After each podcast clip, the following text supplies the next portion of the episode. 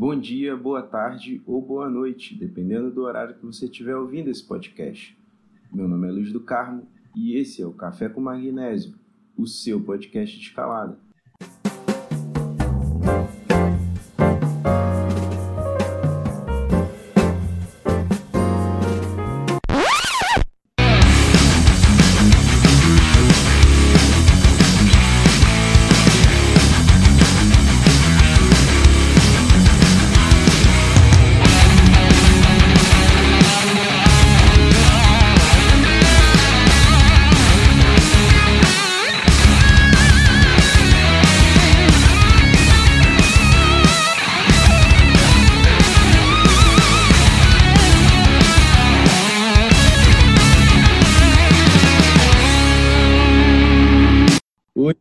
Gente vai fazer é, mesa de pedra do, do Café com Magnésio. E para isso eu convidei a Viviane Fernandes, da Aguiperd, e o Gabriel Veloso, do Caminho do Guerreiro da Rocha, que são duas férias do treinamento psicológico, para a gente falar um pouco especificamente sobre esse tema. E aí eu queria, nesse primeiro bloco do, da nossa conversa, chamar a Vivi para ela se apresentar, falar do trabalho dela, como é que ela começou a atuar profissionalmente na escalada, né? Como é esse trabalho dela na, com a psicologia, já que ela também é graduanda em psicologia, né? Enfim, a palavra está contigo, Vivi.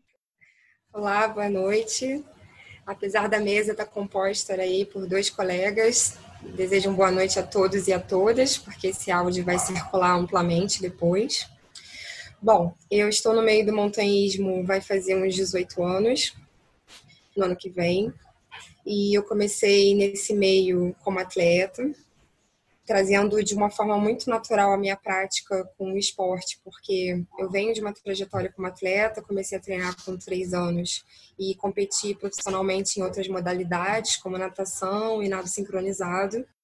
Então, quando eu descobri a escalada na minha vida, eu acabei imprimindo é, esse mesmo ritmo e essa mesma visão, essa dinâmica, essa forma de se relacionar com o esporte como atleta. Então, foi uma dedicação muito grande em treinamentos, em alcançar objetivos ali, projetos pessoais. E, muito naturalmente também, eu acabei fazendo muitas vias tradicionais, que são vias de montanha, muito características aqui no Rio de Janeiro. E esse perfil de vias é, um, é o que cumpre ali o currículo mínimo para requisito para entrar para a GPERG. E é o que aconteceu depois de um tempo foi que os meus amigos e parceiros de escalada me impulsionaram para eu estar tentando me certificar e ser guia da GPERG. E eu me lembro até que soou como algo assim muito distante, porque comentei, falei, gente, a Guiperd tem aquele pessoal, né, das antigas aí, que escala pra caramba, só a galera sinistra. Vocês estão viajando, né? É isso mesmo? E aí eu fui meio assim, né? Então tá, vambora. Preenchi lá todos os pré-requisitos da associação, é, participei de todas as provas, que são diversas. E aí, quando eu vi, eu passei. Falei, ah, então tá. Só que não esperava trabalhar com isso, né? Então não comecei logo. Mas depois que eu comecei, foi uns dois anos depois, e aí eu investi fortemente, de modo que hoje eu tenho a minha escola de escalada e montanhismo, que se chama Escalada Ouro Brasil, e me sinto preparada e atuo ali como guia certificada da Guiperge, respondendo pela parte de escalada e cursos, mas também na parte de montanhismo como guia da Cadastro. Também sou guia de turismo. Além disso, é, tem o meu projeto intitulado de Psicologia da Escolada, que eu me apropriei desse termo, no qual eu trabalho o que eu chamo de bases técnicas para um treinamento de escalada. E nessas bases técnicas são tipo, treinamentos de outras modalidades que preparam o corpo para a escalada. E eu, eu trago isso muito, principalmente do nado sincronizado, porque foi uma vivência que eu tive onde, apesar daquela, daquela natação artística, daquele balé na água, a gente fazia muita musculação e natação como base. Então, você treina outras modalidades para fortalecer o corpo e depois ir para o esporte principal. E aí, tendo vivenciado isso na minha vida, eu, eu apliquei isso na escalada. Então, eu trago todas as minhas bases de vivência e de formação. Então, por exemplo, no meu treinamento indoor, eu coloco essas bases 30 minutos antes e depois eu vou para o específico. E o que, que seria essa base? Eu coloco elementos do balé, porque eu tenho uma, uma formação como bailarina na prática, né? não acadêmica, mas na prática. É, tem a formação do Pilates e do Yoga. Então, eu entendo que um corpo condicionado com essas valências, onde você ganha flexibilidade, alongamento, abertura de perna, plasticidade, você depois consegue transferir isso mais apropriadamente, mais tecnicamente para escalada. E sempre atravessando no meio desse treino um aspecto mental e psicológico, que aí eu espero é, desmembrar isso melhor mais para frente, aí no nosso diálogo. Gabriel, você quer falar um pouco agora sobre você? Falar da, da sua metodologia, que eu já conheço mais, assim, né? Eu já tive é, a oportunidade de conhecer o Gabriel pessoalmente, quando, uhum. quando ele esteve aqui no Rio dando um, um curso, mini curso com o Arno, né? Do Sim. Caminho do Guerreiro da Rocha. Então, primeiramente, é, boa noite aí, ou bom dia, sei lá, para todo mundo que está ouvindo. É, valeu demais pelo convite. É muito massa ter oportunidade de discutir, de conversar sobre diversos assuntos, né? E quando é escalada, mais ainda. É, meu nome é Gabriel, eu escalo desde mais ou menos 2011, 2012, quando eu tive o primeiro contato com a escalada na universidade, quando eu estava fazendo a minha formação em educação física. Lá tinha um muro de escalada, comecei a ter esse contato lá. E juntamente com o curso, eu dava aula de escalada como estagiário é, em alguns lugares, na Escola das Nações, que foi onde eu tive contato com o livro, né, O Caminho do Guerreiro da Rocha. Só que na época era em espanhol, era Guerreiros de la Roca, que o Guilherme Pau, grande peruca, me emprestou. E quando eu li o livro em espanhol, eu fiquei muito de cara com o conteúdo e quis traduzir para o português.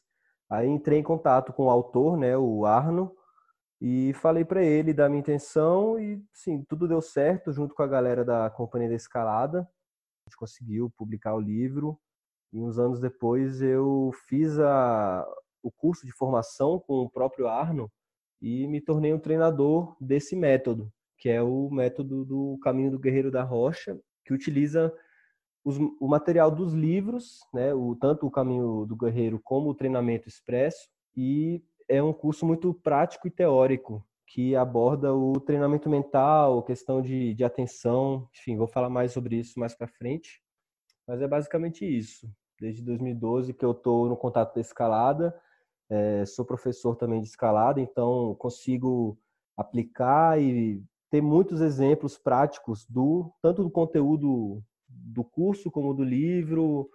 Enfim, é, é muito bom poder trabalhar com escalada que eu consigo ter muito material, né, para para discutir, para ver mesmo, para analisar. Eu queria que a Vivi falasse então, já que ela explicou que assim o método dela se baseia numa abordagem de que a pessoa esteja inteira bem, né? Então fisicamente para depois uhum. psicologicamente também trabalhar. Eu queria que a, a Vivi explicasse melhor assim o método dela. Como ela vem pesquisando e testando isso com, as, com os clientes e alunos dela, né? Eu queria que você falasse melhor assim sobre sobre o seu método que, que eu não conheço, né, profundamente, mas que me deu a entender que tem a ver com isso de, de uma totalidade do indivíduo, né, dele estar tá em equilíbrio físico e mental. Isso que, que acontece? É importante entender que isso, na verdade, funciona para todos os esportes. E a gente vê isso ganhando mais espaço no momento que a gente percebe diversos clubes, e eu digo clube por ser mais amplamente difundido, é, o futebol principalmente, mas há outras modalidades em que o psicólogo esportivo está mais presente.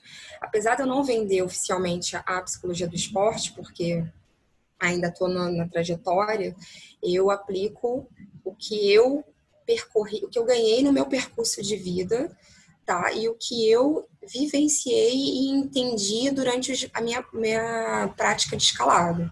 tá? que vai fazer 18 anos. Então, eu não vendo a psicologia do esporte oficialmente. Isso é muito importante deixar claro, porque tem toda uma questão aí ética e de, de acadêmica, né?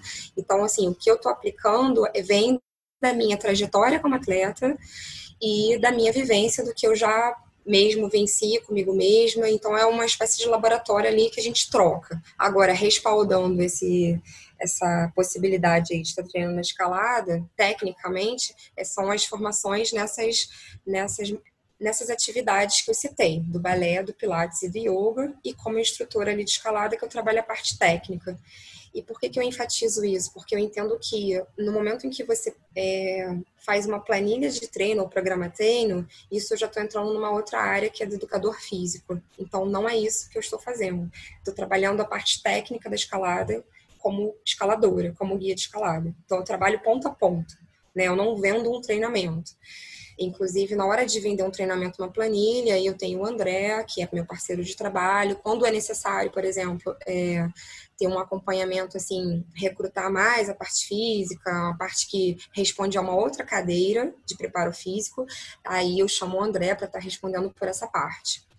Então, falando do, da minha base, essas vamos, a gente pode até chamar de, praticamente de filosofias de vida, né? O, o yoga ele é até mais entendido assim do que do que o pilates, né? O pilates é um método, mas o yoga ele tem esse caráter, essa característica assim, até de como uma filosofia de vida e tudo, onde você entende o ser humano e eu acho que é isso que é importante falar na sua integralidade.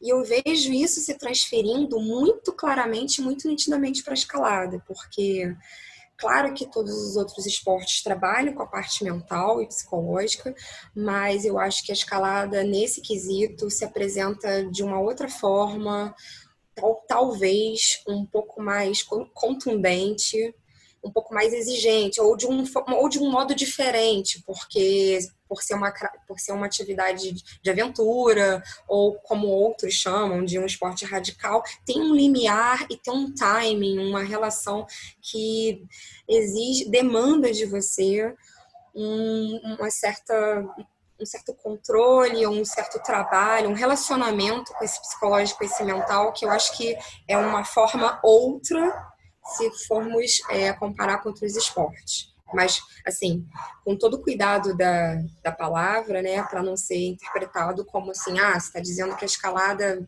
mede isso e os outros não, não, acho que tem que ter muito cuidado com isso, por isso que eu estou sendo criteriosa nas palavras. Eu entendo que bases vou, vou, reforçar aqui um pouco do yoga, que foca muito na, na auto ali, na auto-observação, nesse auto-entendimento e compreensão, que, que inclui respiração, meditação, outro tempo. Isso se relacionando com a escalada, isso tem muito a ver com como você se conhece, como que você se gerencia diante das situações e na hora que a gente começa a falar sobre isso, a gente está entrando no campo do mental e psicológico necessariamente. E aí nessa hora aí que eu, por exemplo, num treinamento, eu começo no yoga e vou para um treinamento mais específico ali de escalada, que eu faço uns atravessamentos, faço algumas colocações, eu trabalho em alguns pontos que eu estou vendo que está tendo algum entrave, que eu estou vendo que não está respirando, que eu estou vendo que está fazendo uma afirmação negativa de uma frase, e aí tem detalhes diversos e muito sutis que quem está mediando essa observação tem que estar tá atento, que no caso é o profissional que está ali fora, né? Então tem várias interferências e atravessamentos possíveis a serem feitos depois que vai especificamente para escalada, mas eu parto desse entendimento de que é, quando eu conheço todo o meu corpo, gerencio isso, trabalho com todas essas faculdades, eu vou ganhando mais um autoconhecimento, melhoro o meu gerenciamento, as minhas funções executivas e diversas valências corporais, e depois isso aplicado na escalada implica necessariamente numa autoconfiança melhor, numa, numa autoestima melhor e que, por consequência, apesar de não ser o assunto de hoje, eu entendo que isso também vai refletir na nossa vida pessoal e no nosso, no nosso trabalho, nas nossas relações sociais, e é uma coisa que uma vai interferindo na outra. Então, é assim, é um método que é estar atento aquele ser humano que chega na sua frente na sua integralidade, porque eu acho que é isso que é importante enfatizar e entender. Não é só um corpo que está ali físico. Às vezes, tudo bem que tem um ponto específico para se trabalhar na escalada, mas há outros critérios que têm que ser olhar, é, observados também, como, por exemplo, é, uma pessoa que está muito agitada, que está com uma ansiedade, que não tem, não consegue ter foco, não consegue ter atenção, não consegue nem ouvir o que você está falando. Eu tenho um exemplo disso, assim, que eu falo, gente, a pessoa realmente não ouve o que eu estou falando. E aí eu tenho que usar uma estratégia psicológica, sim, para trazer essa pessoa. E isso diz muito sobre atenção, sobre memória, sobre foco. E quando ela vai trabalhando esses aspectos, é, esses processos psicológicos superiores que a gente fala, ela vai ficando mais presente na atividade. Quanto mais presente na atividade, mais atenção e mais capacidade ela tem de se gerenciar e estar ali, ter controle sobre si, porque querendo trazer isso agora aqui para uma, uma exemplificação de uma situação tal de escalada, se a gente colocar um guiamento numa via exposta ou não precisando ser exposta, ela precisa estar ciente do que está fazendo, saber se ela tem condição física de estar fazendo aquilo, ter feito uma, uma um volume de base que eu chamo, que é fazer nada mais do que é, fazer mais do mesmo é você fazer muito a mesma coisa, é repetição. E isso o Gabriel vai poder falar até melhor e confirmar, porque é da cadeira dele, da carreira dele, né? Sobre treinamento nesse sentido, quanto mais melhor sobre o reforço. Então, ela precisa ter preparado essa base para poder estar guiando determinada via. Isso vai requerer um autoconhecimento, um autocontrole muito grande. Então, assim, o que é esse aspecto psicológico? Ele, ele, ele é muito difícil de ser isolado. Ele é algo que você consegue ver presente em cada detalhe do treinamento, em cada parte do treinamento. Até mesmo ali na hora que a pessoa chega para fazer a base do yoga, no meu caso, né, que eu estou citando, e ela diz assim: Ah, isso daí eu já fiz, mas eu não consigo mais. Aí eu paro assim, peraí, tem algo a ser tra trabalhado aí eu quero entender por que você está falando que não consegue mais. Isso já é um trabalho psicológico. E isso vai interferir também em como ela se coloca na escalada. Porque ela ali no chão, naquela circunstância, ela falou isso, ela pode falar isso também na escalada. Mas aí, isso é real? É real porque ela criou? É real porque ela vivenciou alguma coisa e está com algum. É, vou usar a palavra trauma, mas sem ser o mais adequado, né? Porque trauma na psicologia tem um outro conceito, mas no popular a gente usa muito, então eu acho que cabe aqui.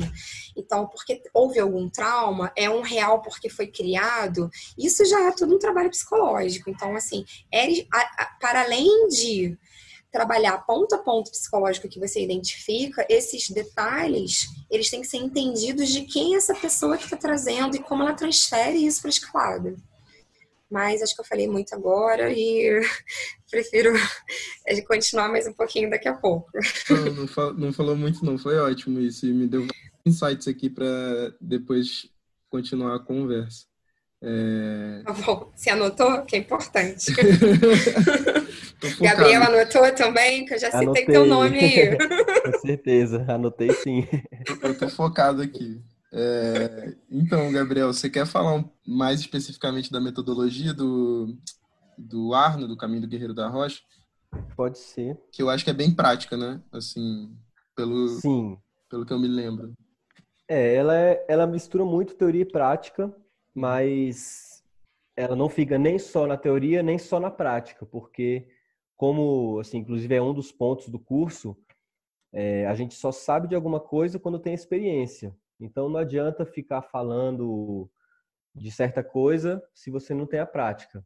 O curso, no caso, é, o que eu sou treinador, né? Um dos que, que existem na metodologia é o de queda e comprometimento, que ficou popularmente conhecido como treinamento de queda, né? Quando fala assim, ah, treinamento mental, muitas pessoas só pensam, ah, é queda, porque é meio que o, assim, uma das abordagens do curso que querendo ou não, é um grande desafio para a maioria dos escaladores que escala vias, né?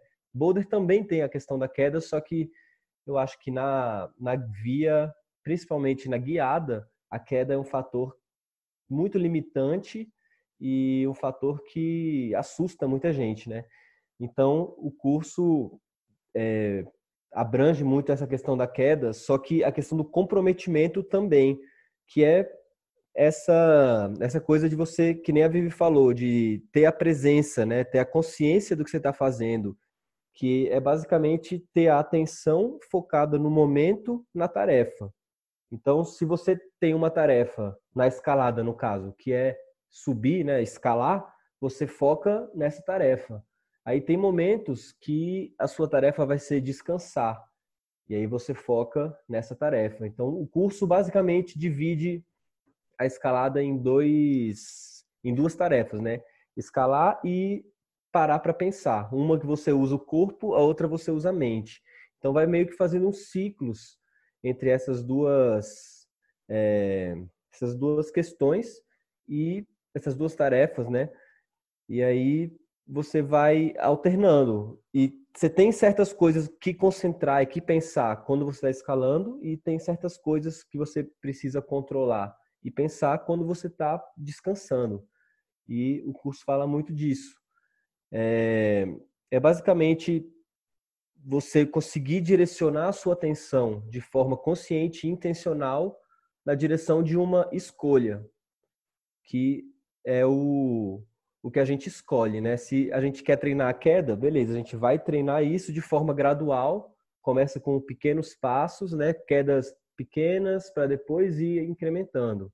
Então aí que está a parte mais prática do curso, porque no início a gente conversa sobre experiência, sobre motivação também, que é uma questão muito importante, né? Afinal de contas, por que que você escala?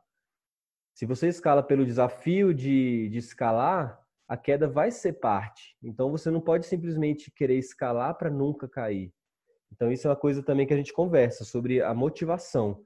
Então a partir do momento que você tem a motivação de, de escalar, você essa motivação está direcionada ao estresse, né? Que é fora da zona, da zona de conforto. Então a gente tem a nossa zona de conforto e a gente para crescer, para aprender, tem que ir para fora dela. E a metodologia é isso, usa pequenos passos para transformar o estresse em aprendizado. E a gente faz isso basicamente com a queda, em exercícios de quedas, e depois com a escalada em si, com exercícios que fazem você confiar no seu corpo na hora da escalada. Porque uma das grandes coisas assim que, que travam as pessoas é não saber se escala, não saber se pensa, tipo assim, você está escalando lá a via, aí você não olhou muito bem para onde você está indo. Aí quando você vê, você está a dois metros da última proteção, a um metro da próxima, meio que travado. Então, nesse momento, você não devia estar pensando sobre o que fazer. Você já devia ter pensado antes para, na hora de escalar, apenas executar. E isso é uma coisa que a gente vê no curso, né? Saber analisar o risco e tomar decisões conscientes de o que fazer na hora de agir, o que fazer na hora de pensar. Basicamente, fechando ciclos de risco, né? Que é uma das, das coisas também que a gente é, reforça muito. A gente quebra a escalada em riscos menores. Então, por exemplo, uma via de 30 metros não é só uma via de 30 metros, são, sei lá, cinco zonas de ação que você vai dividir para fazer ciclos de escalada e descanso, pensar e agir. E o curso mais ou menos te dá essas ferramentas de para você conseguir analisar, conseguir tomar decisões e na hora do medo você sabe o que faz. Então você não se não fica assim, você não é pego de surpresa. Por exemplo, caraca, tô no meio do crux que eu não posso cair, se eu cair vou me machucar. Não, você já fez essa análise antes e se você está escalando, quer dizer que você já tomou a decisão consciente do risco que está por vir. Então, se você ficar nessa situação de medo, você já fez a análise, então você sabe que ou é seguro cair e você pode botar para jogo, ou é perigoso cair e você tem que ou recuar um pouco ou ir para frente sabendo que não pode cair, porque isso também é uma coisa que a gente tem que analisar, né? As zonas de quedas e assim, zonas que a gente pode cair e zonas que a gente não pode cair. Não é tipo assim, ah, treinei queda, sou o super-homem, posso sair escalando e que não vai acontecer nada. Não, é você ter o poder e a consciência de saber o que você está fazendo e como você está enfrentando esse risco. Nossa, eu vou ter que falar. Como que a gente não se encontrou antes e a gente não debateu isso antes na vida? Porque, assim, você está falando a mesma coisa que eu, é incrível. E aí eu é. encontrei alguém que está falando a mesma linguagem, não da mesma forma, mas está dizendo isso, está dizendo assim. E aí você falou num negócio legal aí, que é é, você saber até onde você pode ir, né? Eu digo, você não disse com essas palavras, mas eu trouxe até para minha abordagem. Eu falo assim, porque você tem que entender até onde você pode ir. E aí, e aí existe um limite ali que é até que eu posso tensionar, porque uhum. a gente assim, não é sempre que dá para passar da zona de conforto e é preciso se conhecer nesta situação também, por isso que é um processo mas há um outro momento em que você precisa tensionar e passar.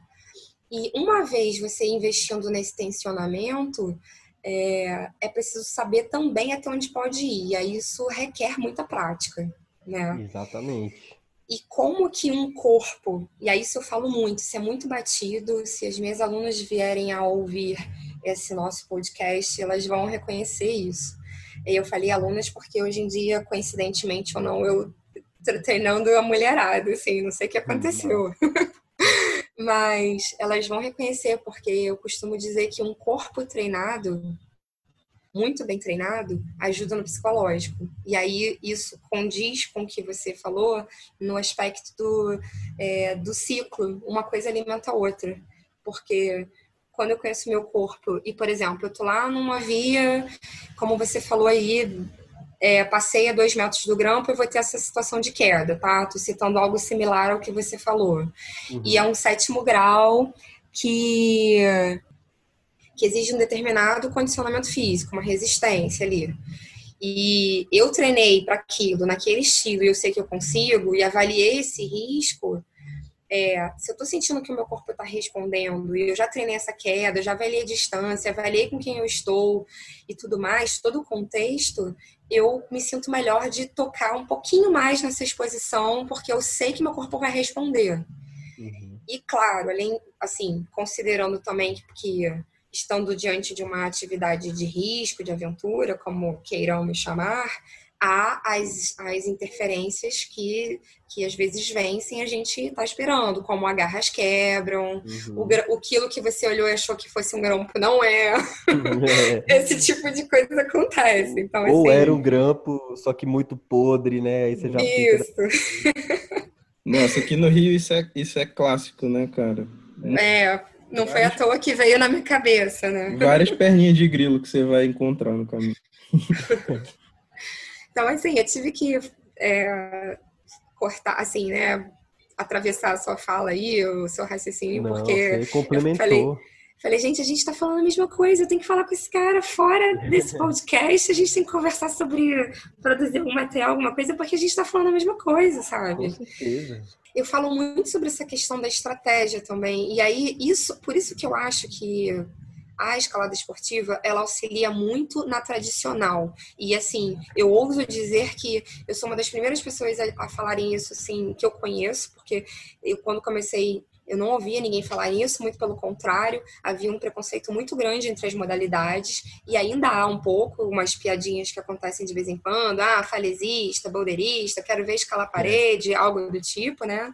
E assim, mas eu acho que a esportiva, ela ajuda muito o mental na tradicional pelo seguinte aspecto: você é obrigado a treinar a sua parte física e mental, e aí a mental são essas partes de estratégias que você falou da via, por exemplo, cinco uhum. etapas, para poder mandar aquele grau, senão você não manda. Exato. Se você não, não, separar a via em partes e preparar, olha, eu, eu falo assim, não pensa no final, pensa cada parte. Eu tenho essa primeira etapa para completar e eu treinei para isso. A gente vai crescendo no treinamento, depois eu vou para a segunda, para a terceira. Em cada momento eu só penso naquela não impede de você fazer uma avaliação total, mas desde que você saiba que o foco principal está naquela fase da sua frente, até você terminar. E aí, esse tipo de raciocínio, ele é totalmente possível de ser transferido para tradicional, numa outra proporção, mas como ajuda muito a gente. E, assim, eu acho que é isso que é, precisa se, é, ser conversado, como um estilo ajuda o outro também, sabe? Uhum. Com certeza. É, complementando, eu diria que tanto a esportiva ajuda tradicional, como a tradicional também ajuda a esportiva. Se posso dizer um exemplo pessoal, quando eu, depois de escalar é, tradicional, quando eu voltei para esportiva, que tinha uma proteção a cada, sei lá, metro, metro e meio, você até escala com mais confiança, porque você pensa naquela, naquele esticão de 6, 10 metros, e aí ali você está tudo protegido. Então, uhum. você acaba tendo uma outra visão da, da proteção e mais confiança na hora de escalar.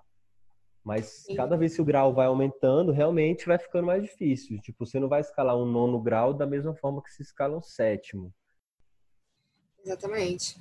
Exatamente. É, com certeza. É, queria aproveitar, já que a Vivi falou desse assunto, que as metodologias convergem, e a gente faz meio planejado, assim, né? eu já já estava ligado assim por conhecer o Gabriel e estar tá acompanhando a Vivi é, que iria iriam conversar né? Porque são é, assim falando do foco que é, que eu acho que é uma questão crucial nesse nesse aspecto da quando a gente fala de treinamento psicológico a gente está falando em escalada a gente está falando de foco né? Basicamente.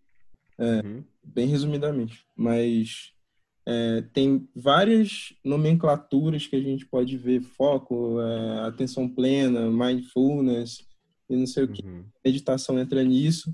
E, a, e eu já sabia que vocês tinham a mesma ideia, só linguagens diferentes. Por isso que eu queria entender a metodologia de cada um para saber aonde a gente ia conversar, assim, né?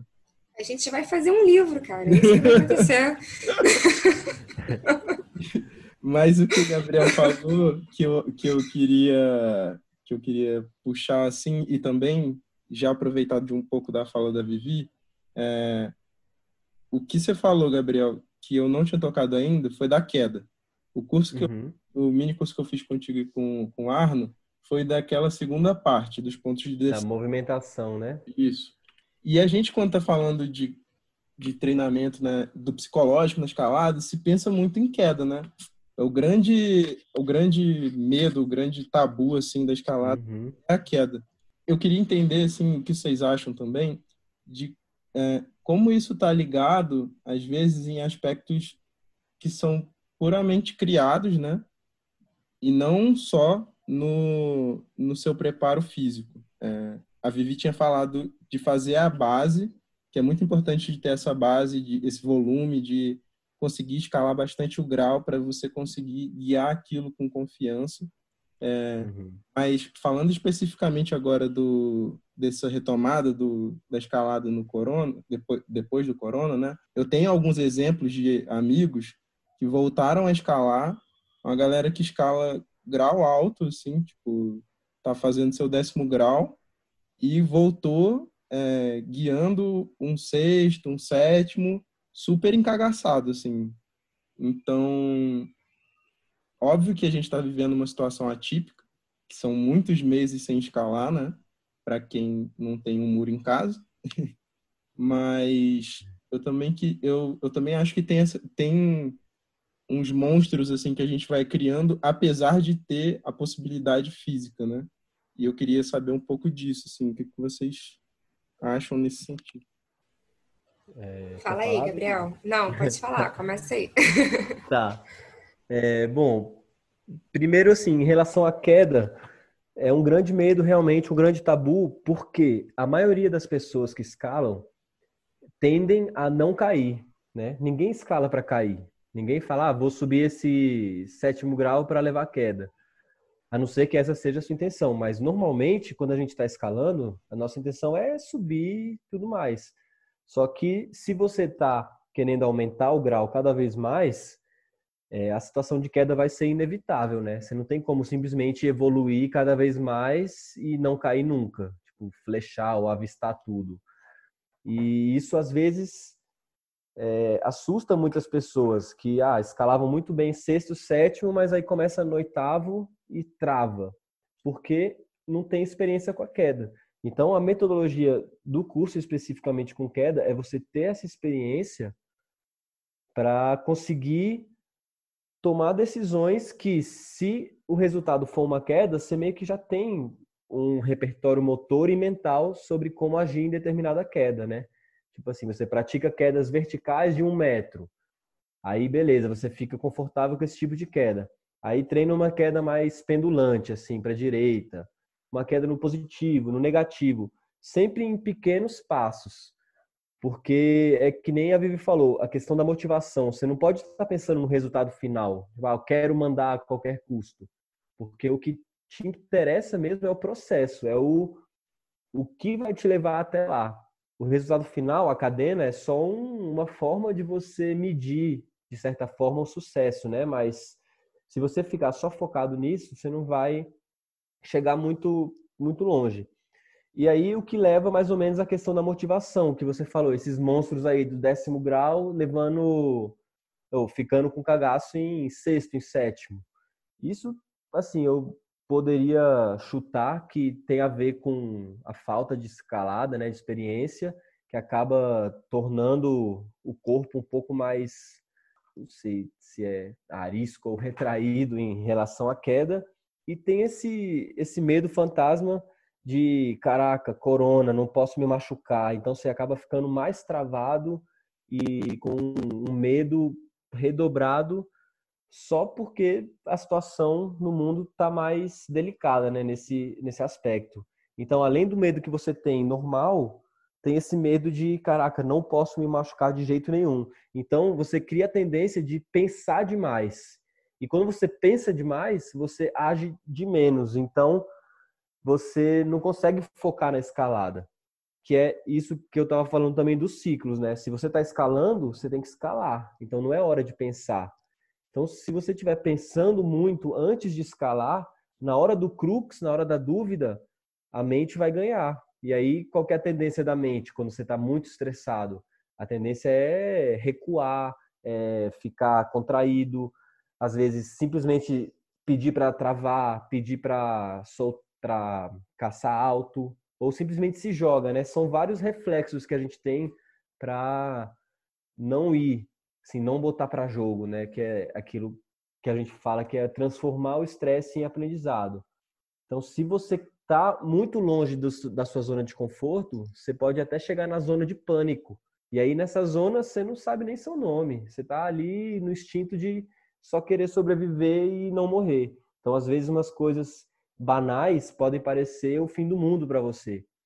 E eu acredito que quanto mais estímulo negativo no sentido de ah, pandemia ou risco e assim, muitas coisas para estimular a mente, você acaba é, focando mais na mente e escalando menos. Então eu acredito que quanto mais experiência você tiver com a escalada em si, às vezes leva umas quedas pequenas para dar uma uma soltada mesmo, isso pode ajudar. Porque não adianta você ficar 100 dias sem escalar e querer voltar para o mesmo grau que você estava, né?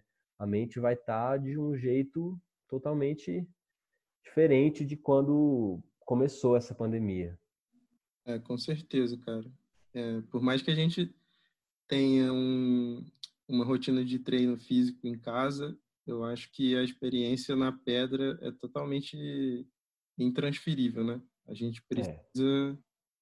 precisa experienciar isso para poder crescer. E aí eu queria um pouco da opinião da Vivi também, já que a gente está entrando nesse assunto do corona, né?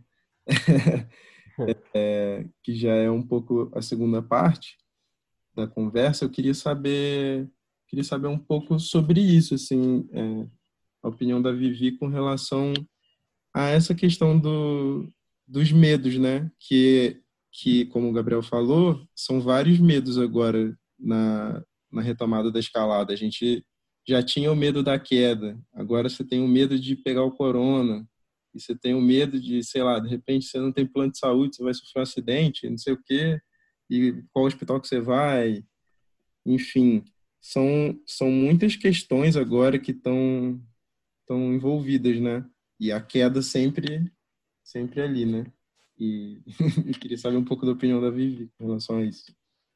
Bom, então, é, pensar nesse escalador, escalador agora, nesse momento, depois aí de cento, cento e poucos dias, né, de, de pandemia, a qual ainda não se finalizou, mas aí não vou entrar nessa seara delicada, porque senão a gente vai para o campo mais político, mas é, esse escalador, atualmente, ele não é mais o mesmo de antes da, da, da pandemia, e não só por uma questão aí ética, moral ou de saúde coletiva ou demais pontos, mas pela sua própria, pelo seu próprio corpo, pelo seu próprio estado psíquico. É, esse escalador ou escaladora, ele ele está sendo atravessado por outras questões que estão acontecendo na vida dele. E isso influencia na prática esportiva e influencia em todos os segmentos da vida. Por isso que eu digo, como eu falei ali antes, quando você vai olhar para uma pessoa em treinamento, não é só um corpo. E aí nisso você já está colocando um, um, olhar e uma atenção no aspecto mental e psicológico. É, por que, que não é só um corpo? Por exemplo, eu já tive experiência de treinar uma menina que já chegou com um diagnóstico fechado. Ela falou: olha só, eu tenho ansiedade. E aí, realmente, eu via isso é, sendo reproduzido na, na atenção, no foco dela e na movimentação corporal. Eu tive que baixar realmente o ritmo e a frequência dela ela poder entender que ela funciona também de um outro modo. E por que, que ela estava nessa ansiedade? Por causa do ritmo de trabalho e, e questões outras. Então, assim, esse escalador, por que, que eu dei esse exemplo? Porque esse escalador, ele pode estar atravessado por um sentimento de depressão, um pouco deprimido, não precisa ser um diagnóstico fechado para você já sentir alguns sintomas. Pode estar se sentindo realmente isolado, porque de fato estamos vivendo um distanciamento social, a ansiedade, a preocupação preocupação. Então, isso tudo vai é, repercutir na sua performance física. Não tem como de, dissociar isso. Essas coisas não funcionam separadamente. Uma coisa interfere na outra. Se você tiver um problema no seu dia de trabalho, ficou muito nervoso e na sequência você vai na academia treinar, isso vai interferir no seu treinamento em alguma proporção, que seja. Pode calhar de um dia não? Sim, Pode acontecer que não interfira, mas espera-se que, que vai interferir porque é muito humano isso, é muito natural. Então, esse escalador, ele precisa entender que ele está passando por uma questão psíquica mesmo, como todo mundo nesse planeta, nesse exato momento, e que ele não é mais o mesmo. Então, ele, se ele já tinha algum medo de cair, isso pode estar potencializado é, por conta de que cair agora e se machucar é mais delicado, né? É, ele pode estar, por exemplo, eu venho treinando, eu não tô com muro de escalada em casa nesse momento, e aí eu compensei tudo em treino de barra. É, eu vim num, num aclive aí, num ganho muito grande, e agora eu tô descendo, assim, no treinamento, tô rendimento lá embaixo. Falei, gente, o que que tá acontecendo? Aí quando eu ia começar a entrar em crise, eu falei, não, calma, porque isso é normal, e aí já é o seu, o seu consciente te trazendo para o momento presente. Então, não adianta eu querer fazer o que eu fiz semanas atrás se eu estou descendo nesse ciclo do treinamento. Então, preciso me conhecer nessa situação.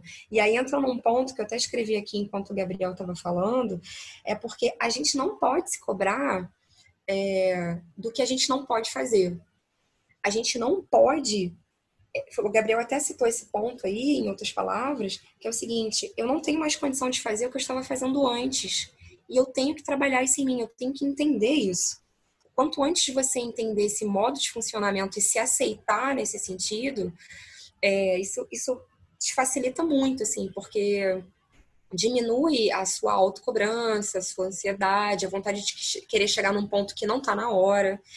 E aí, trazendo isso um pouco até para o meu treinamento, me fez lembrar na hora que eu falo o seguinte, ó, é interessante sim a gente colocar um projeto a longo prazo, porque é algo que pode te impulsionar e saber que você pode chegar numa coisa audaciosa lá na frente, sim, mas é importante você colocar um projeto aqui a médio e mais curto prazo, onde você consiga palpar e visualizar melhor, porque se você der um tentar dar um passo além do que você pode, isso é muito frustrante. E aí depois você trabalhar em cima de uma frustração e de um entrave psicológico, isso é muito mais difícil do que você se preparar sem esse entrave. Então é preciso que que é, os ânimos aí e as vontades estejam assim mais acalmadas, porque a gente não pode se cobrar a voltar onde a gente estava. É, isso, isso é, é natural, a gente precisa entender. A gente está falando de esporte, e esporte é assim, é cruel mesmo, é nesse ritmo.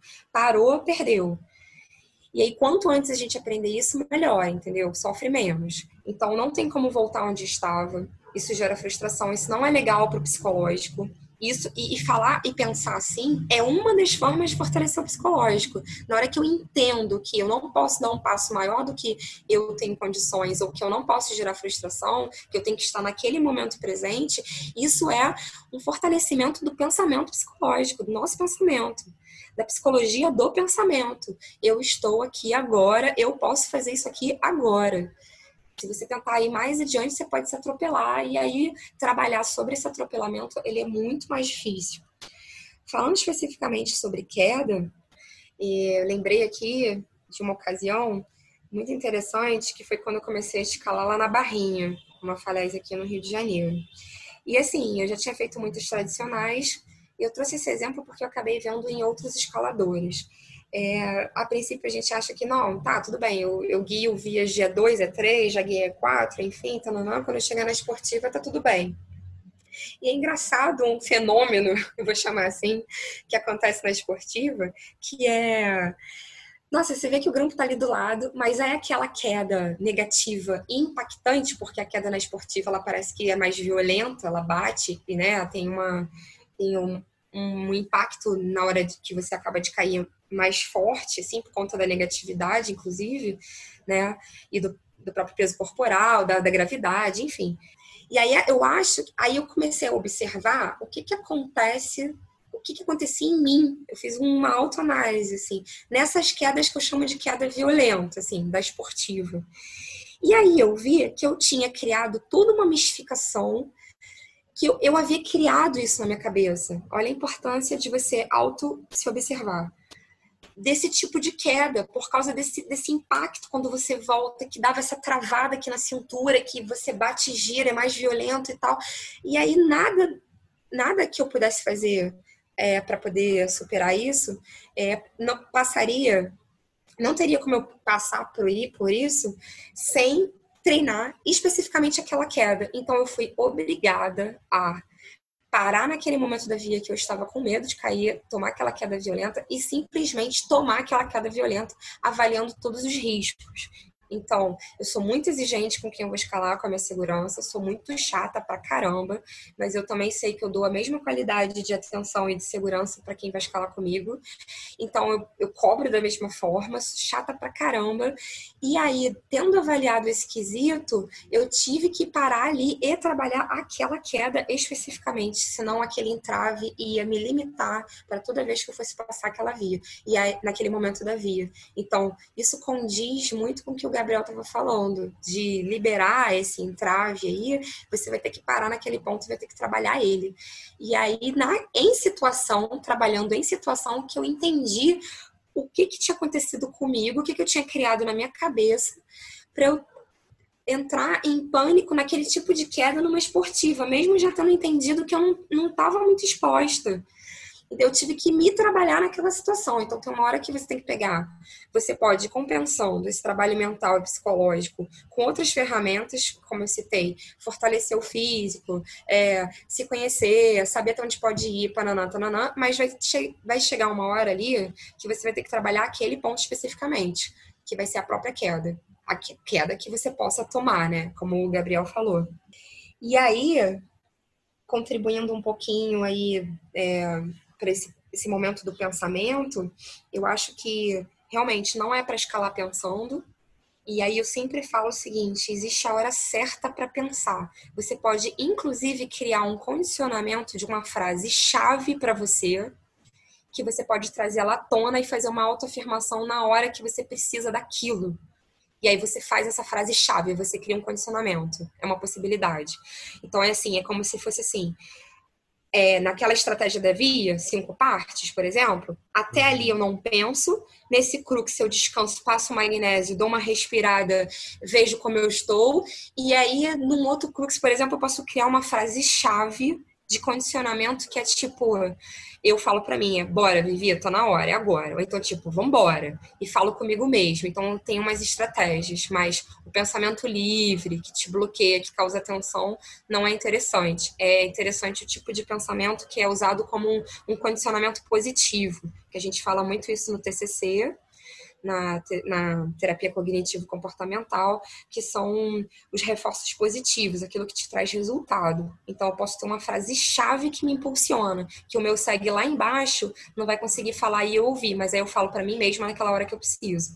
Isso pode ser uma estratégia, que é um pensamento positivo te impulsionando. Falei pra caramba. Massa. Pô, gostei. Posso não, complementar tá um pouquinho? Claro, que claro. Você falou? Que é, você falou essa questão da frase-chave, né? No nosso curso a gente também tem uma questão, não chega a ser uma frase que você usa, mas é uma forma de você mudar a respiração. É como se fosse uma transição, né? Que a gente fala que é respirada. Você está no crux, que nem você falou lá, pensando, e aí na hora da ação você dá uma respirada meio forte assim para você. Incrível, incrível. Se se tocar, né? Falou, ah, beleza, chega de pensar, tá na hora de agir que é o que a gente chama de fase de transição. Uhum. E, e funciona, né? Porque é isso, é uma forma de você dar aquele, aquele chamado no corpo. Porque, que nem você falou, quanto maior o estresse, maior é a tendência da, da mente a recuar, a desistir, a querer voltar para o conforto. Então, mas se você está ali, você treinou aquela queda, você sabe o que fazer, você tem a ferramenta de, também de calar essa mente e focar na atenção, que é o que vai criar esse estado de, de flow, né? De fluidez na hora do, da ação.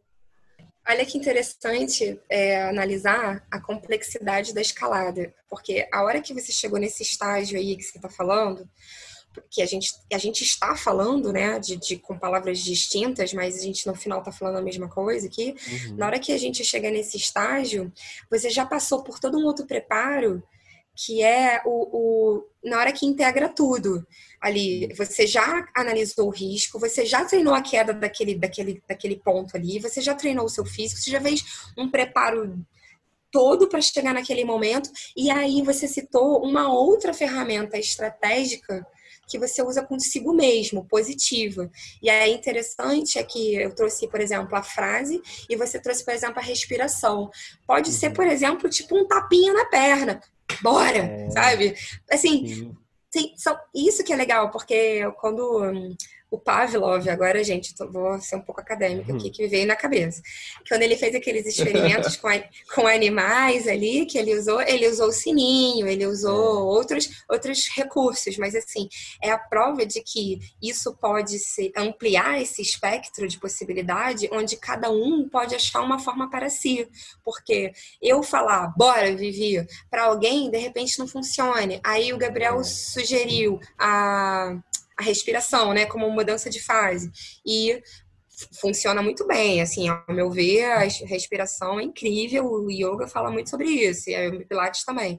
Mas pode ter gente que não gosta muito, fica nervoso. E aí alguém vai achar o seu modo. O importante é entender que é uma ferramenta que causa um reforço e que é uma mudança de um estágio realmente, assim. É algo que vai acontecer ali que está marcando aquele momento. Quando você estava falando dessa frase, eu já lembrei, assim, da respiração do, do curso lá do, do Arno. Uhum. E que, que é exatamente a mesma coisa, né? Só com de um jeito mais, vamos dizer, mais primitivo, né? Menos cognitivo, assim. Você não... É. Ele tem até uma frase que tem um cartãozinho que a gente entrega para os alunos que fazem o curso, que ele tem, a gente chama de mantra, né? Que é quando escalar, escale, quando descansar, descanse. Bem simples, ou um ou outro. Se você misturar, você pode se dar mal. Tô com o cartão aqui do lado enquanto estou. É, é esse mesmo.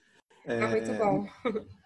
Nesse, é... nesse exemplo que você estava falando, Vivi, da, da queda também, né? Que você estava treinando a queda violenta, o seu segue.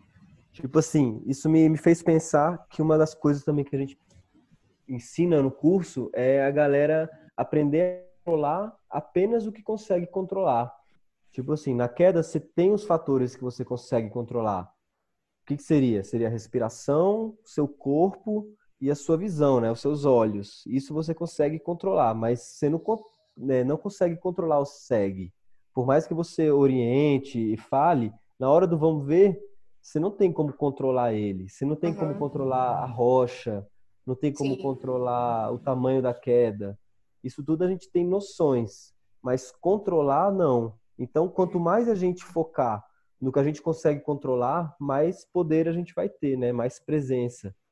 Então, isso é uma parte interessante também do tanto do treinamento como do da ação mental, né? De você focar no que você consegue controlar e tem poder e não ficar distraindo sua atenção com coisas que podem te sabotar ou te levar a pensamentos de, de autossabotagem, né? Sim. Por isso que eu acho que é primordial, e eu cito isso muito no curso básico, principalmente para quem vai terminar, e hoje em dia eu percebo uma ânsia muito grande de terminar o curso básico já pensando em guiar. Eu, uhum. sinceramente, fico desesperada quando eu ouço isso. Mas, assim, eu, por isso que eu cito, e principalmente para as meninas que me perguntam muito isso, eu falo o seguinte: é, uma das coisas mais importantes na sua análise ali da escalada, da, é, de como você vai.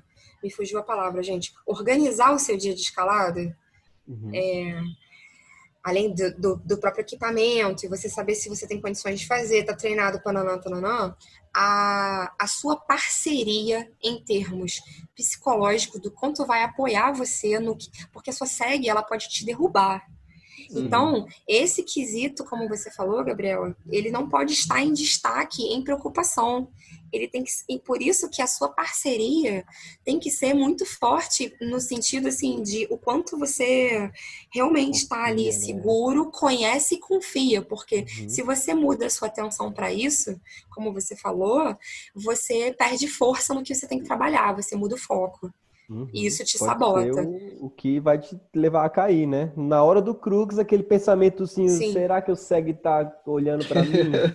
Ou você ouve, Ferrou, ouve né? conversando com alguém, já fica doido. Pô, acabou psicológico, acabou psicológico. Isso que eu falo, procure fortalecer as parcerias, isso ajuda muito no psicológico. Com é. quem você vai escalar, conheça o seu parceiro, o que, ou parceira, o que não impede, claro, de você multiplicar as possibilidades. Eu acho que a gente tem que abrir, né? Mas, mas, assim, tem que abrir com cuidado também. Eu percebo, uhum. como eu falei, um certo um certo movimento desenfreado, assim, de, de ir em qualquer coisa.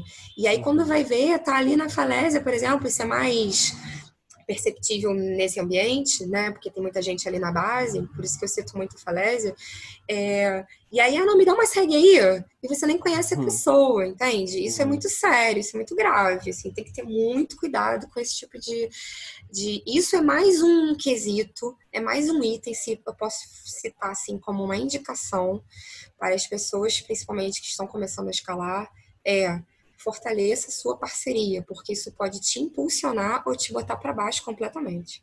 É. Sim, e te arriscar, né? Te botar num risco sinistro. Exatamente, porque a, a, escalada ela é metafórica, mas ela nesse sentido é bem literal, né? Que a pessoa tá com a sua vida na mão ali, cara. É. É, é bem importante, né? Isso. É. E às vezes a pessoa se sente confiante de não, beleza, eu posso, eu consigo, eu vou guiar mas não tem tanta experiência e aí a pessoa que faz a SEG por não conhecer confia e está se expondo também, né? Porque Sim. ambos têm responsabilidade, ambas as pessoas. Exato, Sim. exato. Eu queria aproveitar isso que você falou, Gabriel, para entrar num ponto que é o extremo oposto, que a gente está falando do medo da queda, mas também tem a gente vê muita gente, é, quer dizer, eu tenho, eu tô com 10 anos agora de escalada, mais ou menos o mesmo, mesmo tempo teu, e a Vivi mais, já está com 18, a gente vê que tem gente que não tem medo, né? E isso é extremamente é, perigoso no esporte que a gente faz. Inclusive, eu tenho conhecido que já voltou a escalar e já se lesionou porque não teve medo de tentar um grau tal e caiu e machucou. Enfim, também queria saber a opinião de vocês com relação a isso aí, porque como a gente está vivendo mais de 100 dias de quarentena, dependendo do lugar, falando especificamente agora do, desse, da pandemia, é, uhum. tem muita gente que está querendo voltar, seja como seja, e, e sem, sem limite, né? Então, meio isso também que a Vivi falou, pô, vamos conseguir uma dupla aí que eu nem conheço, quem, quem pilhar, pilhou, vamos lá, quero fazer e, e tá se arriscando, né? Pô, totalmente. A galera, às vezes, justamente por estar nessa situação, né, de, de não saber o que está acontecendo, assim, eu digo especificamente na questão da pandemia, é uma grande desinformação, né? Ninguém sabe muito bem o que fazer, ninguém sabe se pode pegar ou não pode pegar o vírus no ar livre, quanto tempo dura, enfim. Quanto menos informação você tem, mais perigoso pode ser você sair confiando em qualquer um. E é um fenômeno incrivelmente comum isso que tem acontecido, da galera não ter medo, só que ao mesmo tempo não ter noção do perigo. Tipo, eu já vi vários casos de pessoas, tanto em boulder como em esportiva, guiando assim. Por exemplo, um exemplo chulo, guiar, tá guiando, aí não vê a chapa, e pula a chapa sem saber. Aí quando vê, tá com 8 metros de corda sem proteção, com uma possível queda de chão. E aí a galera do chão também não percebe muito, aí quando percebe fica aquele clima tenso de ai, não, não pode cair e tal. Então, isso, além de, da pessoa não ter medo, mostra que essa pessoa não tem tanta experiência em, em consequências, né? Porque às vezes você não tem medo porque você acha que você está seguro. Tipo, ah, tô com uma corda, se eu cair vai ser tranquilo. Mas não é bem assim. Então, isso é uma coisa que tem que ser levado em conta. Assim, principalmente quem é mais experiente, né? Porque as pessoas que vão fazer isso, é, eu diria que em sua maioria são pessoas que não têm experiência, tanto com quedas como com a escalada em si. Tipo, as pessoas que às vezes só escalou em top rope, aí acha que a guiada é a mesma coisa, e aí vai na pilha da galera no pico, tipo, ah, não, vai lá, você consegue. Tipo, escalam 7A de top rope tranquilo, só que aí vai guiar, começa a se expor a umas situações perigosas que, putz, é desconfortável para todo mundo, tanto para quem está no chão como para ele, né, além do perigo. Então, eu acho que nesse caso é uma responsabilidade Claro que, primeiramente, de quem está escalando, mas eu também acho de quem é mais experiente no bonde. Então, ter, às vezes, é chato, né? Você ficar chamando a atenção das pessoas. Mas, às vezes, é necessário, porque algumas pessoas não têm noção do risco. Então, simplesmente vai, principalmente hoje com essa situação de, pô, a gente está rodeado de academia de escalada, de, assim, situações que em teoria, são seguras, só que pode nos dar uma falsa noção de segurança. De achar, ah, tô aqui a 100 metros da cidade, ou 100 metros, 100 quilômetros da cidade tô seguro, achando que pode estar tá da, da mesma forma que num ginásio. Então, se expõe a riscos sem saber. Eu acho que isso é extremamente perigoso e eu não sei se cabe aos ginásios dar uma orientação, às associações, eu digo assim, aqui em Brasília, por exemplo, né, Cocalzinho, Brasília, no, na região do Planalto, eu diria que por mais que as pessoas tentem conscientizar, o fluxo de gente nova entrando no esporte é muito grande. Então, sei lá, é, é questão de conscientizar mesmo o bonde e as pessoas que estão frequentando os locais. Mas é uma questão complicada essa aí, de, de das pessoas que não têm medo e também não tem noção do perigo. É, porque, assim, eu, aqui no Rio a gente, eu tenho percebido isso, vamos dizer, nos últimos quatro, cinco anos no máximo, tem, tem crescido exponencialmente, assim, né, o número de pessoas. A Vivi vai saber até melhor do que eu, porque tem mais tempo, mas o número de praticantes tem crescido exponencialmente e você sempre se depara com alguém que é desse jeito. Claramente uma pessoa com menos experiência. Mas eu também acho que a gente acaba acaba que a, a mídia da, do esporte também tende a enaltecer demais essa coragem, esse, esses, esses personagens destemidos, né? Vamos colocar aí Alex Ronald. A galera vai uhum. uma tomografia para ver se ele tem, como é que é o cérebro dele funciona, porque uhum. ele não sente medo, que não sei o quê, nananã. então acaba que uma característica que no nosso esporte no nosso esporte e no geral, né? Quer dizer, isso é uma questão evolutiva, né? O medo é positivo e a gente acaba criando uma perspectiva negativa é, socialmente, tende a ser muito perigoso, né? Eu acho que tem que uhum. separar o, essa questão que vocês falaram da zona de medo e da zona de pânico. E também separar os tipos de medo, né? Porque tem o medo fantasma, que é o medo que a sua mente cria em uma situação que não necessariamente é perigosa ou arriscada, mas a sua mente coloca como se fosse morte instantânea. E o medo real, que é aquele medo que você tem que ouvir e tem que prestar uma atenção, né? Porque quer dizer que é o seu corpo meio que te dizendo que, pô, você pode morrer. Então, melhor você escutar. Mas tem aquele medo fantasma que é de boa de você ignorar e continuar em frente. O que, que você acha, Vivi, sobre isso? Então, vocês tocaram em vários pontos que estão em consonância com a forma como eu penso, né? Porque eu acho que muitas coisas justificam esse fato aí. Isso pode ser da própria pessoa, mas eu acho, concordando com vocês, que há um movimento social hoje em dia em torno desse esporte, principalmente depois que ele virou um esporte olímpico e a gente teria a primeira competição de escalada esse ano no Japão, né?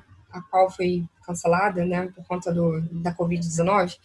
Mas depois que se tornou um esporte olímpico, começou a ser amplamente divulgado. E depois que houve o boom de academias e vídeos na internet, eu acho que isso alimentou, de certa forma, uma certa, assim, eu vou ter audácia de dizer urgência, entre aspas, tá? De conseguir as coisas. É como se assim.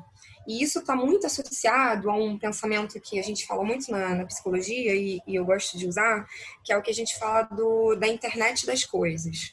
Porque a gente está num momento é, humano aí, onde a gente tem um certo costume e hábito de apertar e ver um resultado. A gente tem esse condicionamento mesmo, a gente vive isso diariamente. Na, no nosso ambiente de trabalho, no ambiente em casa, a gente liga, pede e tal serviço chega na nossa porta, a gente clica um botão e obtém um resultado. Só que no esporte não é assim.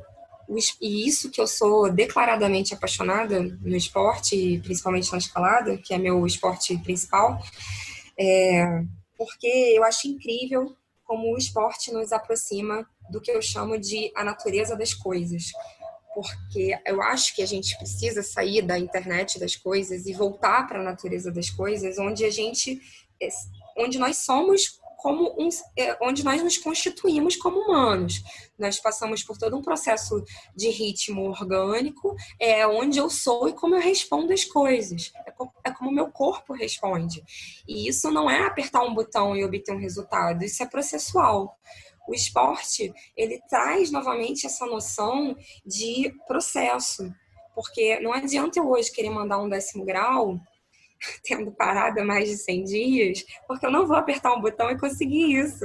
Eu tenho que, a partir de um processo que envolve diversos é, investimentos que a gente já citou aqui nesse, nesse encontro nosso, é, para poder chegar nesse ponto. E eu acho muito interessante se aproximar desse ritmo orgânico e biológico das coisas. Eu chamo de natureza das coisas.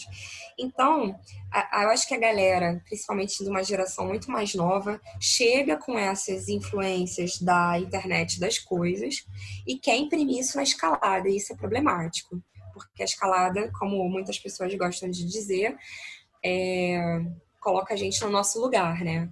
A montanha faz isso. No nosso lugar qual, assim, com todo cuidado da palavra, é nós somos é, muito mais frágeis do que aquela estrutura que está ali. A montanha é algo muito mais imponente, é muito mais forte, é muito maior, o qual tem que vencer diversas coisas que não é só transpô-la, é mais do que isso, é, é transpor a mim mesma naquela situação. Não é só chegar no cume, é vencer a mim mesma diante de vários fatores pessoais e subjetivos naquele dia específico, que pode ser diferente de outro, para chegar naquele cume. Isso é mágico, isso é incrível, isso é enriquecedor, isso é múltiplo, é muita coisa nesse processo. Então, é, eu acho que a montanha coloca a gente nesse lugar.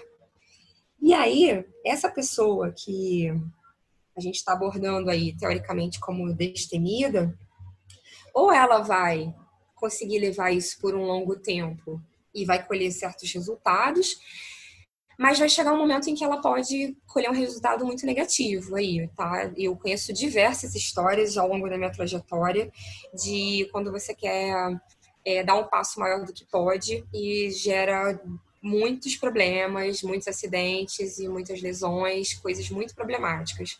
Eu acho que isso é muito grave. E aí eu não posso deixar de fazer uma propaganda diante disso, que eu acho que é o seguinte: um caminho seguro e saudável, se eu posso dizer assim, é você investir no processo em todas as partes que são necessárias. É legal você começar a escalar com a galera, ir na academia e pegar ali, vamos ali final de semana ali, é legal? É legal. Mas será que isso está suficiente? Isso é suficiente em termos de procedimento de segurança? Então, eu acho que, assim, o conhecimento técnico em termos de procedimentos de segurança, ele é muito necessário e é mais um quesito que contribui para o nosso psicológico, porque quando eu sei o que eu estou fazendo seguramente em termos de equipamento, isso me empodera fisicamente, psicologicamente, e eu me sinto melhor, sem contar que eu não vou me botar em risco nem todo mundo que está comigo. Então, é necessário, sim, na minha opinião, você destinar um investimento próprio que vai te engrandecer e contribuir para você se manter no esporte por mais tempo, vivo, né? Que é o que a gente quer. Então, você destinar um tempo para você fazer um curso, um curso que te ensine procedimentos de segurança. Um curso básico de escalada, um curso avançado, um curso de autorresgate, de, é porque é pouco falado, mas inclusive é, simula situações de queda, que às vezes é muito simples e a galera não sabe sair, a galera não sabe fazer um pro na corda para sair de um rapel que ficou pendurado para o lado de fora. E não querendo desmerecer essa situação, mas você pode diminuir todo o envolvimento aí de equipe, de, de bombeiro, de qualquer mais situação que seja, se você souber fazer um procedimento que teoricamente é simples. Então, assim, eu acho que faz parte do empoderamento, do fortalecimento psicológico, você investir em você mesmo em termos de conhecimentos, procedimento de segurança. Então, tome esse tempo para isso, faça esse investimento pessoal. Isso te põe num lugar que é, eu sei que eu estou fazendo em termos de segurança. Se alguém na minha equipe, no meu grupo, estiver fazendo algo errado, eu sou capaz de corrigir aquela pessoa e não me coloco em risco. Isso é muito importante. Isso é gerenciar risco. Isso é importante para sua autoestima, para o seu autoconhecimento, para sua autossegurança, confiança, porque você não se coloca em risco. Quando você faz algo errado, que você consentiu com aquilo, isso te diminui na autoestima numa escala assim avassaladora. E aí eu tô entrando num campo bem da psicologia mesmo, tá? Que pode ser um pouco difícil de visualizar aí no campo do esporte, mas aí eu entrei um pouco aqui agora na parte clínica mesmo. Mas como a gente está falando de um ser humano como todo, é algo que é indissociável. Então, assim, eu acho que esse investimento pessoal em termos de procedimento, é, no curso como o Gabriel ministra aí também te empodera nesse sentido, porque imagina se você consegue juntar e conciliar tudo isso, tá? Procedimento de segurança, um perfil de treinamento como o Gabriel faz, que envolve, que é muito semelhante ao que eu estou falando, mas num outro método, com outras ferramentas, ou até mesmo o método que eu estou citando, que é bases técnicas associado ao mental psicológico para depois ir para o específico de escalada, você está se ampliando, enriquecendo. Você tá, é um leque de possibilidades. A, sua, a possibilidade de você se tornar um escalador completo onde uma, um item contribui no outro, como a gente já falou aqui hoje, né? É o boulder que ajuda a esportiva, a esportiva que ajuda na tradicional. Quanto mais eu pratico, mais eu sei. Quanto mais eu treino, mais eu sei. E aí é treinamento físico e psicológico. E aí ainda, aí ainda me é, uso do artifício de saber os procedimentos, eu estou enriquecendo esse corpo, esse conhecimento, esse campo teórico. Eu sou mais, eu tô mais, eu tô mais respaldado, eu tô mais embasado. Isso vai me fortalecer fisicamente, minha autoestima, psicologicamente. Não tem como não. Isso é uma fórmula que só funciona no caminho da evolução. Cada um na sua escala e na sua proporção. Então eu acho que é, o, o problema das grandes academias e termos acessos a muitos vídeos, e eu acho que a academia tem sim uma responsabilidade sobre isso, é, é conscientizar quem está ali, que é o seguinte, não é porque você manda um V4, um V5, um V6 num boulder indoor, que você tem condição de puxar uma corda numa falésia. Não dá, não é a mesma coisa. São coisas distintas. E eu acho que as academias têm a responsabilidade de divulgar isso. Olha só, há uma equipe certificada para fazer isso. Há, um, há, pessoas que trabalham com isso. Vamos fortalecer o meio também esses profissionais, entendeu? Porque é, é fortalecer o campo. Não é só porque tem um, uma, uma um mercado muito forte na academia, mas tem um mercado que precisa ser fortalecido também, que são os profissionais de escalada, seja em treinamento, como o Gabriel faz, e dando curso também, ou seja o pessoal da Guipers, por exemplo, que pode dar curso de segurança. Eu acho que a academia tem, o, assim, a, a eu acho que a, o caminho de estar incentivando essas pessoas a procurarem isso. É preciso entender que estar treinando em academia não quer dizer, consequentemente, que você tem condição de ir para a pedra. E que é muito sério isso. Eu já vi acidentes horrorosos, eu já vi coisas assim que, sabe, não precisa acontecer. E que vai acontecendo cada vez em maior número, porque o número de praticantes está aumentando. Falei pra caramba, eu acho que eu tenho mais uma coisa para falar sobre referência e subjetividade, pressa em guiar, mas vamos deixar a galera falar um pouquinho aí. Cara, eu, eu concordo totalmente, assim, que a gente não, não existe fórmula mágica, né, para se conseguir as coisas. É, existe um processo e é, as ferramentas que a gente vai procurar para conseguir alcançar são diversas, mas com certeza quanto mais ferramentas você tiver, melhor, né, cara? Porque se você vai para um lugar escalar e você não sabe como é que vai fazer se alguém cair, então você vai ficar sempre com medo de que alguém caia. Se você sabe. E às vezes, olha, desculpa te cortar, Luiz, mas às vezes é um procedimento simples, tá? Sim, é, um nó, é um nó de mula para uhum. travar uhum. o freio e é um sistema de prossegue para chegar na vítima. Simples assim, teoricamente, né? Claro, tem que treinar. Eu achei bem interessante você falar isso, porque era uma, uma coisa que eu não tinha pensado, mas já que a gente está falando de condicionamento psicológico para queda, por exemplo, você ter essa experiência de dar o resgate para uma vítima, etc., esses treinamentos também de primeiros socorros, é, primeiros socorros em áreas remotas, enfim, são inúmeras ferramentas que a gente pode ter para se fortalecer, né? Ter mais confiança quando você for escalar e também dar mais segurança para as pessoas com quem você está escalando. Sim, com certeza. Com certeza. E aí, eu, uma das coisas que eu, eu queria já ir encaminhando para o final, mas que eu, eu pensei e que tem a ver com o que a Vivi falou também, e eu sei que o método do Arno tem a ver com isso, que é a respiração. Como a respiração é importante para a gente na vida, enfim, mas falando especificamente do processo ali da escalada, de você estar tá guiando e etc., como isso é, é importante para a gente e muita gente esquece, e agora a gente vai viver uma realidade, a gente está vivendo né, uma realidade totalmente diferente que a do uso de máscara, e eu ficava muito aqui em casa, assim, olhando o entregador, por exemplo, de supermercado, e eles com a máscara no queixo, eu ficava, cara, os caras são muito Zé Ruela, né? De ficar sem a máscara na hora que estão fazendo atividade física. E aí, outro dia eu parei para pensar nisso, que você fazer um esforço físico, como, sei lá, um entregador está fazendo, e a gente, no nosso caso, da escalada, demanda muito da respiração.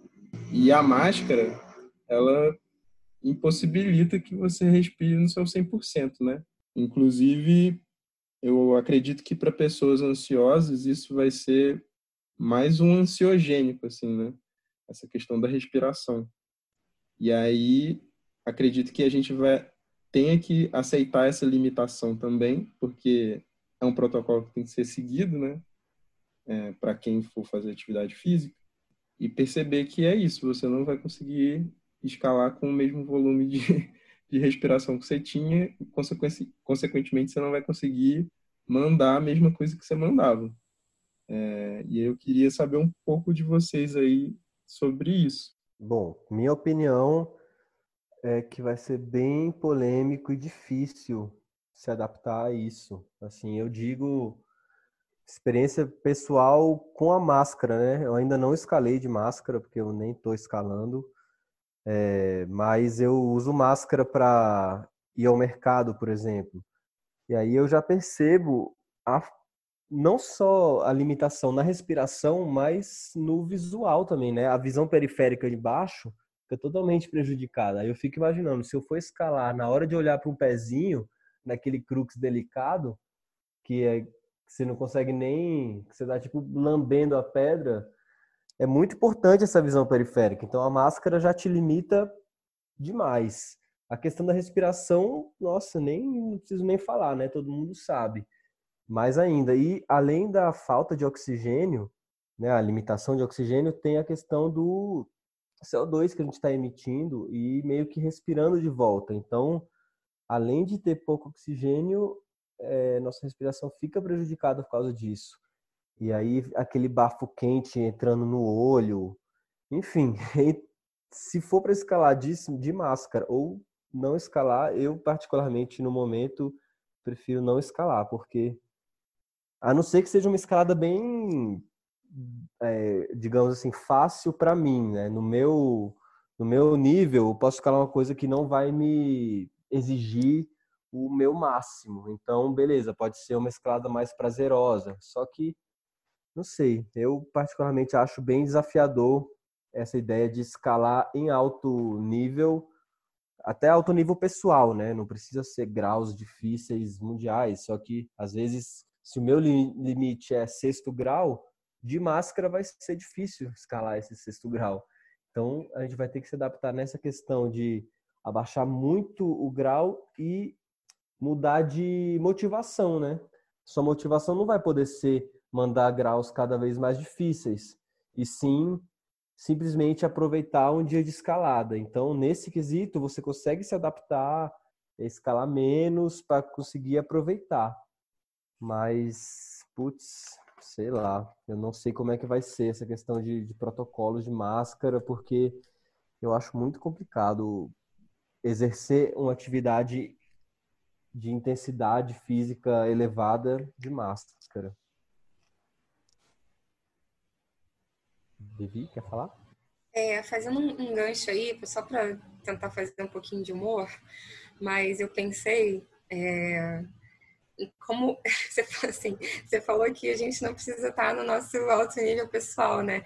E como pode ser a oportunidade da gente aprender a escalar naquele estágio prazeroso, né? Escalar só por escalar, porque é. eu acho que tem uma tendência muito natural da gente querer estar tá sempre superando os desafios e evoluir. E aí a coisa vai ficando cada vez mais exigente, a escalada é sempre dura, né? Mas, é. cara, já, já parou para observar como é prazeroso escalar um quarto grau só de agarrão, cara? É muito gostoso. É.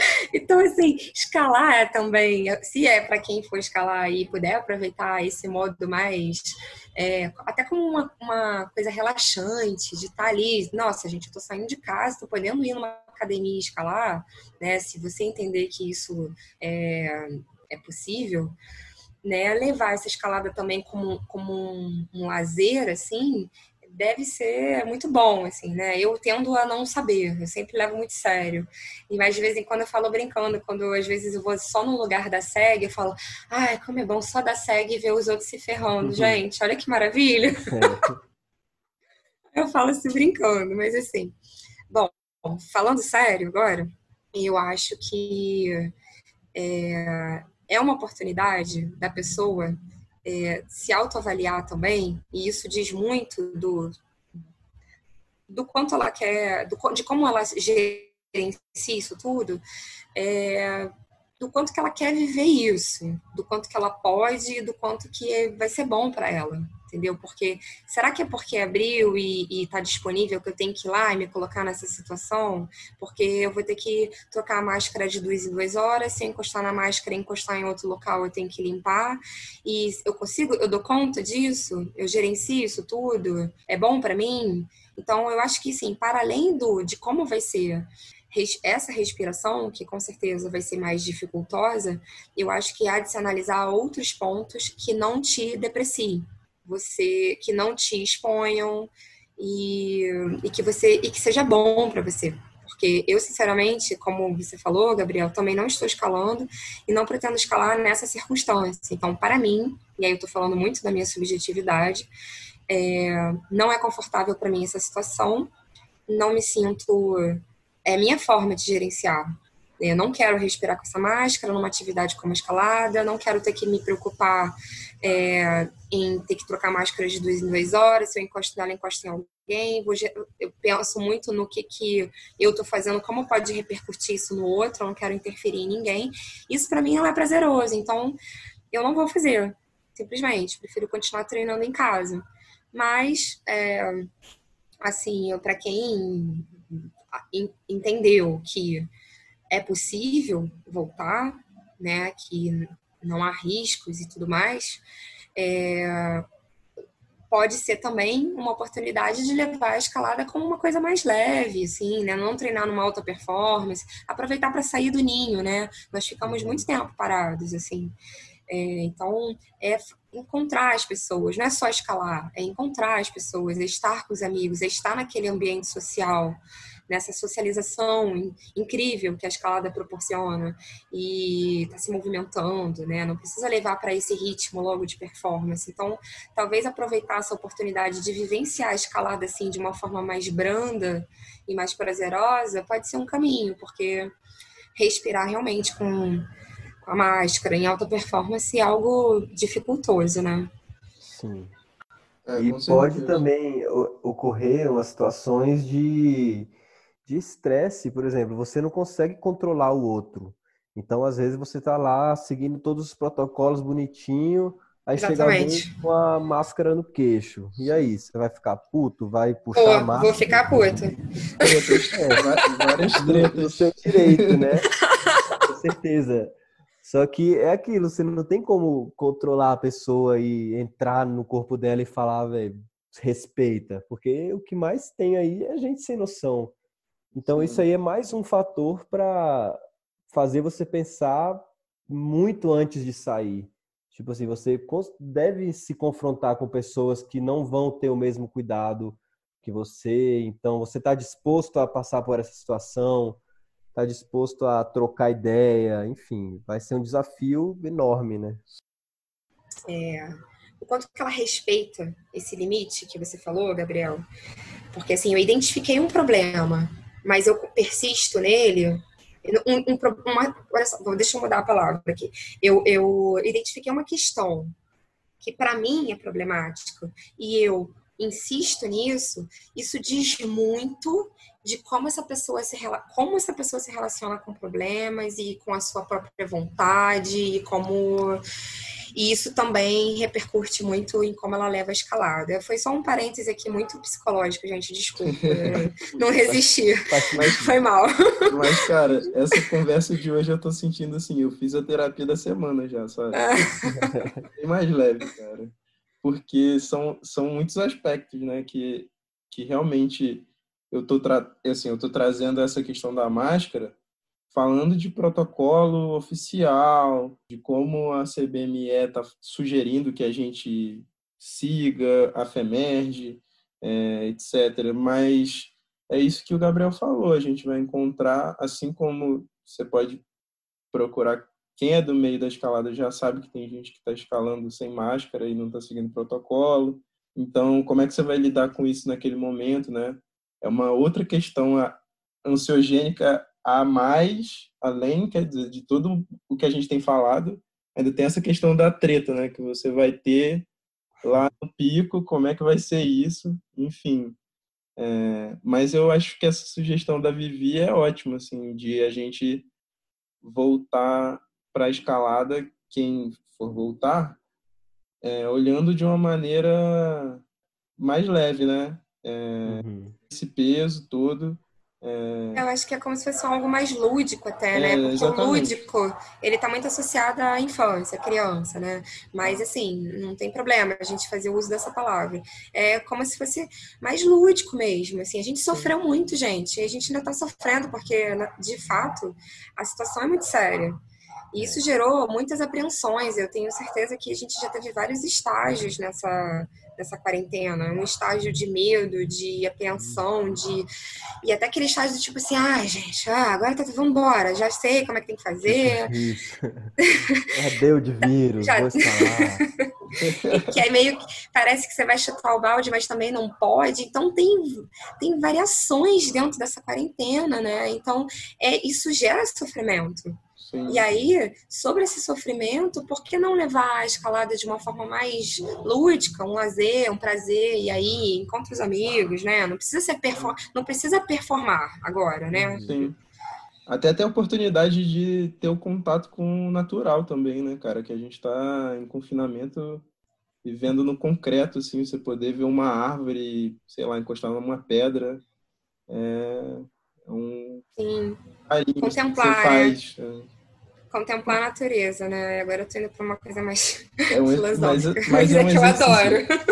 Mas é um exercício de alto amor mesmo, cara. Essa questão, eu acho que a performance a gente esbarra muito nisso, né? Na cobrança e na, nos limites e na questão do autocuidado também, do de, enfim, levar as coisas de um jeito mais leve, né? Sim, e também ter compaixão consigo mesmo, né? Porque tá todo mundo numa jornada difícil, ninguém sabe qual é a fórmula certa de viver. A gente tem certos padrões éticos, morais, sociais, mas no fim tá todo mundo perdido, né? Ninguém Sim. sabe qual é a verdadeira, sei lá, missão da vida. Então a gente tá aí, tem que ter compaixão para poder viver tranquilamente, senão vai ser só cobrança e desespero e mágoa. Com certeza, cara. É, para mim isso foi isso já, já foi a terapia da, da semana. Eu queria agradecer assim vocês porque a gente está chegando num tempo que eu tinha colocado como limite assim para mim. É... é porque, enfim, amanhã é segunda-feira, né? então, é, é, eu quero muito agradecer vocês dois. Assim, achei que eu, a conversa foi muito enriquecedora. É, eu estou saindo muito melhor do que eu entrei nesse nesse bate-papo de hoje. Quero agradecer a Vivi, é, quero agradecer o Gabriel e, e falar para que a galera que está escutando a gente procurar eles também nas redes sociais. Agora eu vou deixar que vocês falem aí as últimas palavras de vocês no episódio de hoje e espero que a gente possa se encontrar aqui de novo numa outra oportunidade. Bom, vou falar. Boa, falei. Bom, é, também foi uma terapia para mim e é muito curioso isso porque a gente fala muito isso na psicologia, que é bota o sujeito para falar e que porque quando a gente fala a gente se elabora, a gente se reorganiza. Então não, é, não tem como não ter sido uma terapia para mim também. então, muito obrigada por essa oportunidade. É, vou aproveitar só para reforçar o nome da escola e do projeto, que é Escalada Ouro Brasil. Tem um ponto entre os nomes, então no Instagram é escalada.ouro.brasil e o projeto é Psicologia da Escalada. E agradecer o Gabriel por ter apresentado a linha de trabalho dele é, vi que eu, eu não estou sozinha falando sobre isso, e aí deu vontade até de desenvolver algum trabalho junto. Com certeza vai rolar. e aí isso até me fez lembrar o seguinte, gente, só que eu tinha anotado aqui, só para complementar rapidinho, que diante desse aumento de número de praticantes, eu acho que está até num outro momento da gente preparar um, um censo, um novo censo de montanhismo, que o último censo foi feito em 2015. Então, eu já até falei isso com o pessoal de clubes aqui no Rio, e quem sabe é, é alguém tem que tomar a iniciativa e começar a pesquisa pelo Brasil, assim, pode, não precisa ser uma, um clube ou federação, pelo que eu saiba. Então, talvez seja o momento da gente ver quem é esse escalador hoje em dia, qual o perfil de escalador hoje em dia, tem quantas mulheres, tem quantos homens, qual é a faixa etária, eu acho que isso contribui para o meio bastante, então, quem sabe, talvez nós mesmos façamos. E é isso, falar sobre escalada para mim, eu sou, quem me conhece fala, sabe que eu falo de uma forma declaradamente apaixonada. Espero ter imprimido esse sentimento e isso poder acalorar aí para quem for ouvir. E é isso. Obrigada, gente. Boa. Também queria agradecer muito o convite, Luiz. Valeu demais. É, Vivi também, muito interessante conhecer seu trabalho e vamos trocar muita ideia, com certeza que a gente está junto nessa, nessa estrada aí, tanto do esporte como da psicologia em si. É, dá a dica para o pessoal que quiser conhecer mais sobre o material, tem os livros na Companhia da Escalada, que é a editora, no site tem, a, tem lá os livros para entrega, tanto o Caminho do Guerreiro da Rocha, que é o primeiro, como o segundo, que é o Treinamento Expresso, que é uma abordagem um pouco mais prática e questão de botar em, em exercício mesmo. Enquanto o primeiro é uma questão mais filosófica que, que abrange mais isso, a teoria, apesar de também ter muito, muita prática. É, os cursos também, apesar de agora eu não estar tá lecionando por causa da pandemia, é, mas assim que as coisas voltarem ao mínimo de normal, é, novas datas vão surgir, eu vou entrar em contato. E para quem quiser conhecer, entrar em é, conversar, mandar mensagem, tem Instagram e Facebook. Tá em, em inglês, né? Que é Warriors Way Brasil que é o, a tradução do, do método em inglês, que chama Warriors Way, que é o caminho do guerreiro. E aí é isso, Warriors Way Brasil, tanto no Instagram como no Facebook. E é isso, muito obrigado e tamo aí. Valeu, galera. Foi muito bom o papo e com certeza vamos fazer outros episódios. Sigam a gente